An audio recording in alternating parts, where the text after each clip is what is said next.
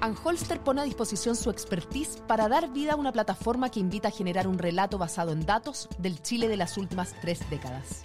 Bienvenidos al podcast de Chile en 30 años, desde el retorno a la democracia al estallido social en datos, con la conducción de Connie Stivicic.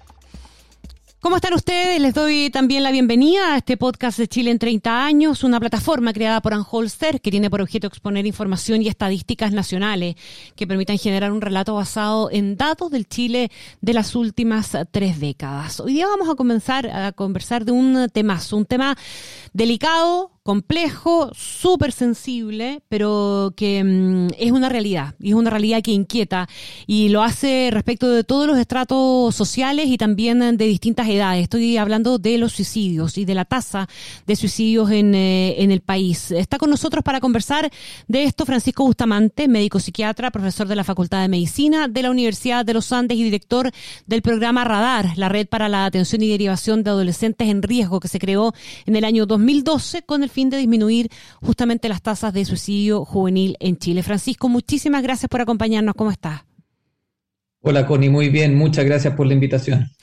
Francisco, probablemente, y tú no, no, me, me, corriges si, si no es así, digamos, si uno hace la mirada de los 30 años, que es la invitación de este podcast, ¿verdad? Hacer la mirada de los 30 años eh, con, con, números, con datos, pero también con, uh, con, con, la mirada de políticas públicas, el debate o la conversación respecto del tema salud pública que implica el suicidio o los suicidios, era un tema menos vistoso, menos conversado, porque había un cierto componente medio tabú, ¿verdad? En, en, eh, en, reconocer que alguien eventualmente había cometido suicidio, que la causa de la muerte de alguien había sido eso.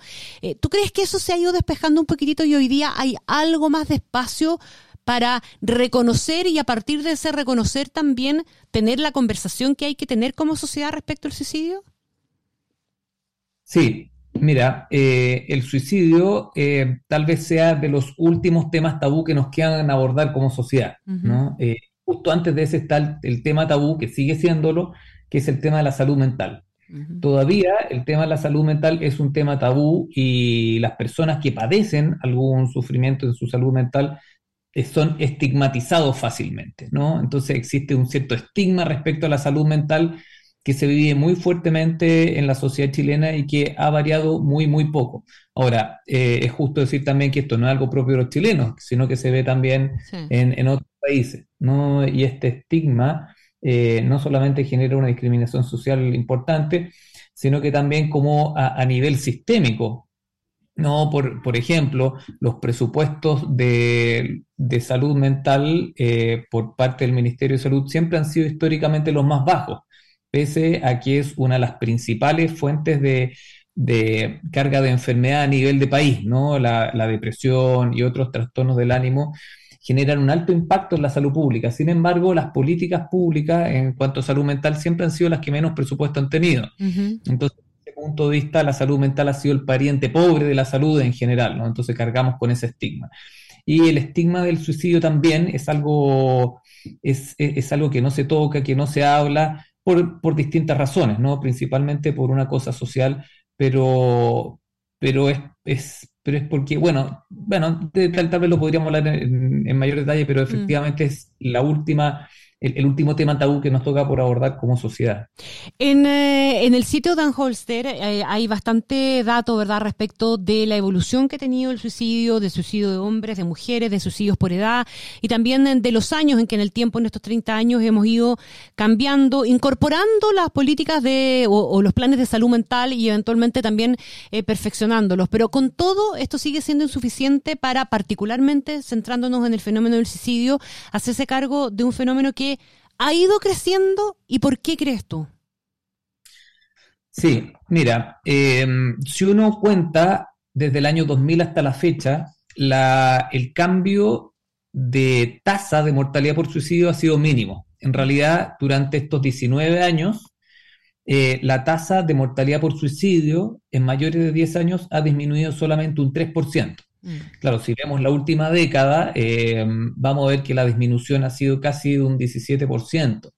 Pero sin embargo, si vemos un periodo más largo, que son estos últimos 20 años, prácticamente no ha habido cambio. Entonces, ese, eso es bastante preocupante.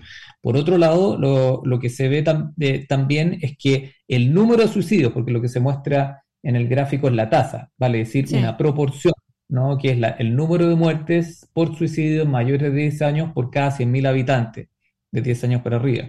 Pero si nosotros vemos el número de suicidios, el número de suicidios ha ido aumentando progresivamente con los años, mm. desde 1.500 muertes anuales el año 2000 hasta casi 1.900 muertes el año 2019. ¿no?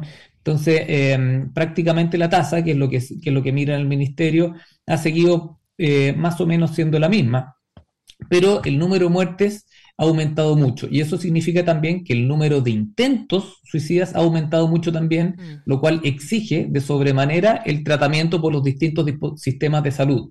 ¿no? Por lo ¿Y tenemos, ¿tenemos eh, sistema de salud preparado para enfrentar este tema? no sé si lo hemos tenido preparado alguna vez. Alguna vez, claro.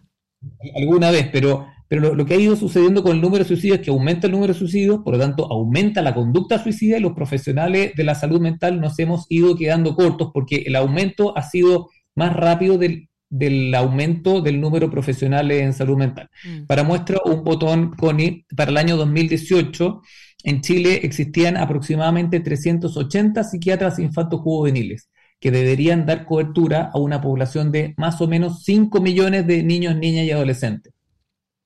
Y además, esos psiquiatras eh, infantos juveniles además están concentrados en la zona centro del país, ¿no? Entonces uno dice, chuta, eh, estamos muy, muy lejos de una cifra que debiera ser la adecuada para poder dar cobertura al país, ¿no?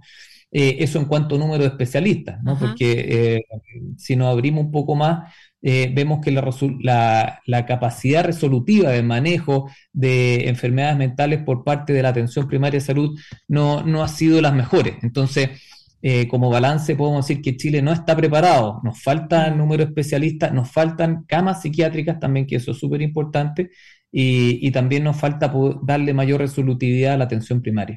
Estamos conversando con el eh, médico psiquiatra Francisco Bustamante. Concentrémonos un poquitito en los adolescentes, que, que bueno, que es parte del programa Radar, ¿verdad? En el que tú estás eh, involucrado como, como director.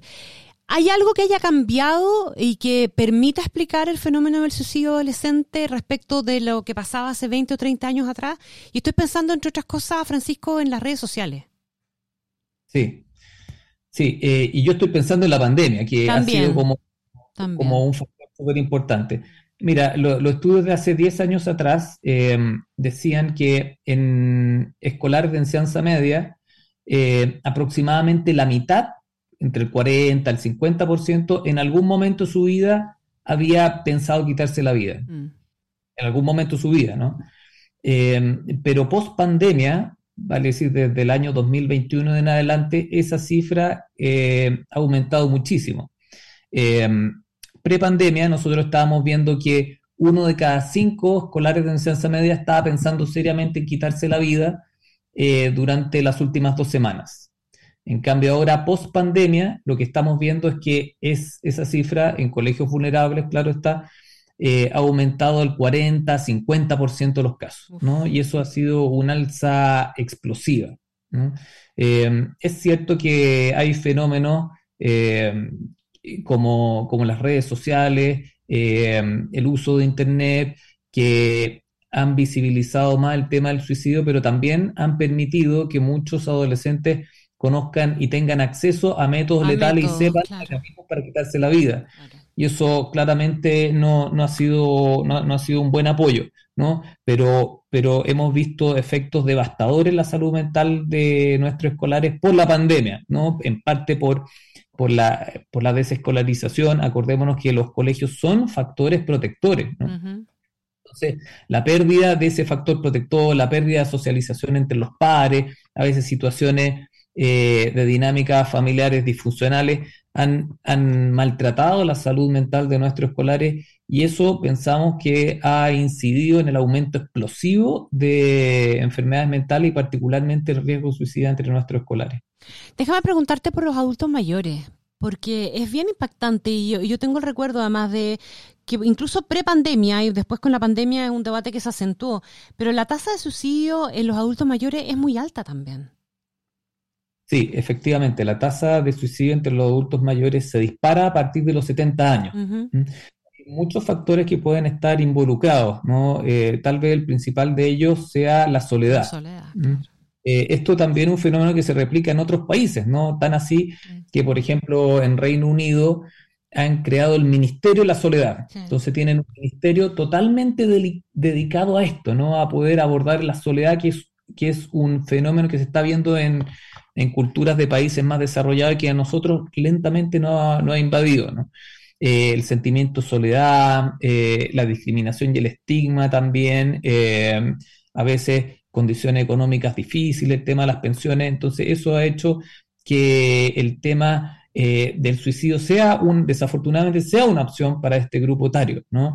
y es poca gente la que lo visibiliza, ¿no? Efectivamente, la, la conducta suicida en adolescentes es algo que ha sido visibilizado por distintas ONG, nosotros mismos, eh, la Fundación Katy Samer, Todo Mejor, la Fundación José Ignacio, pero en lo que respecta a adultos mayores, muy poco. Mm. Por eso es destacable lo que está haciendo la Fundación Míranos, que se dedica a ayudar a, y visibilizar el tema del suicidio de los adultos mayores, que eh, tal vez el suicidio más invisible, pero el que proporcionalmente más muertes tiene. Entonces déjame preguntarte ahora desde la perspectiva de la política pública, mirando para atrás los 30 años, pero también pensando las cosas que nos están faltando por hacer, porque aquí cuando son, varias las cosas que, que, has deslizado tú que pueden estar perfectamente involucradas, ¿verdad? Hay un tema de educación, hay un tema de acompañamiento, hay un tema de pensiones, de salud, de, de, de, sobrevida también, o sea, de tener lo básico para poder sobrevivir. Eh, eh, en el caso de los adolescentes hay un tema de manejo de redes, de, de, de, de compañías, de redes sociales o de lo que sea. Eh, ¿Cuánto, ¿Cuánto recurso involucrado hay en esto que está bien puesto y cuánto y dónde nos está faltando poner más atención? Sí, mira, el 2013 el Ministerio de Salud lanzó el Programa Nacional de Prevención de Suicidio, que es un programa muy técnico, está muy bien hecho, se venía ya socializando en el Ministerio por lo menos desde el 2008 eh, y que fue lanzado para ser implementado en todo el país. Entonces se le encargó a las 16 seremías de, salud que lo pudieran implementar y que se supone que para el año 2020 el 100% del programa debía estar implementado, ¿no? Em, este programa está muy bien hecho en base a unas recomendaciones que, eh, del 2000 que hizo la OMS y tiene seis componentes. El problema es que este programa no estaba asociado a un presupuesto. ¿No? Entonces hay algunas seremías que pudieron implementarlo y hay otras que no, y hay algunas que recibieron un presupuesto especial. Ahora, con los años, finalmente, eh, con los años, eh, se decidió otorgar un presupuesto aproximadamente 200 millones de pesos, 220 en los últimos años, para poder implementar este programa en todo Chile. Entonces tú comprenderás que 220 millones de pesos para ser repartidos a lo largo de todo el país eh, es una cifra que se queda un poco corta. Ahora, el 75% de esos recursos iban solamente a tres regiones, que son las regiones de Coquimbo, Aysén y O'Higgins. El resto de las regiones se repartían. Ahora, nosotros hicimos un estudio el año pasado que buscó ver la implementación del programa a nivel nacional. Y eh, seis años después de la implementación del, del, lanzamiento del programa, el 2013, solamente em, no había ninguna región que hubiera implementado el programa en un 100%.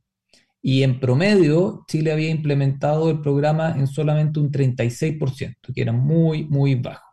Y habían tres regiones que tenían el programa implementado en un alto porcentaje, entre ellas son O'Higgins, em, Tarapacá y Coquimbo, que tienen cifras por sobre el 70%.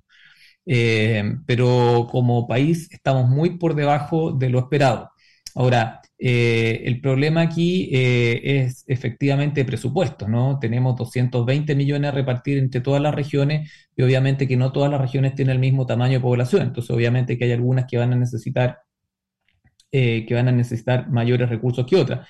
Pero también pasa por lo que hablábamos un poquitito al principio, ¿no? Por lo que significa el suicidio, por lo que significa el, el estigma sobre las enfermedades mentales. Entonces, hay algunas seremías que para para ella en realidad la prevención del suicidio no era la prioridad, ¿no? Entonces de repente pidiendo por transparencia yo me encontraba con respuestas con respuestas eh, eh, en las cuales la salud mental y, la prevención del suicidio no era su prioridad, Entonces desafortunadamente nos falta como un trabajo mucho más fino de precisión de poder implementar el programa, que es muy bueno técnicamente en todas las regiones del país y, y en mayor proporción. Y esto pasa por una cuestión de recursos, pero también pasa por una voluntad política de cada una de las seremías de poder comprometerse con el programa. Ahora, Francisco, uno, uno te, te, escucho, ¿verdad? Y, y, uno lo ha leído y lo ha visto. Aquí hay muchas cosas que se pueden hacer desde la política pública para prevenir, para reaccionar, pero también eh, está un poquito la idea de que la decisión, una decisión como esta,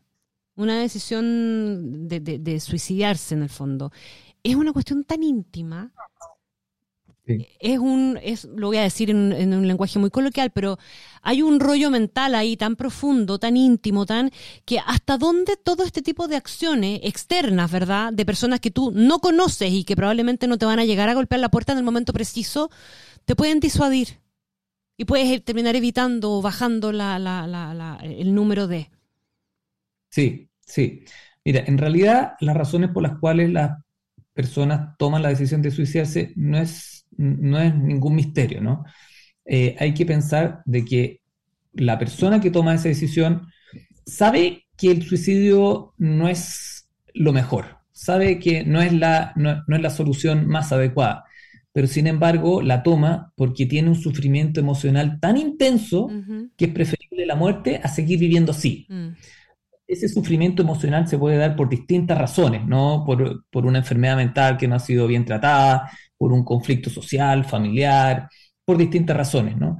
Pero en el fondo ese sufrimiento emocional es tan intenso, el dolor emocional es tan alto que la persona prefiere estar muerta a seguir viviendo. Mm. Y por otro lado hay un sentimiento de desesperanza, de no poder recibir ayuda.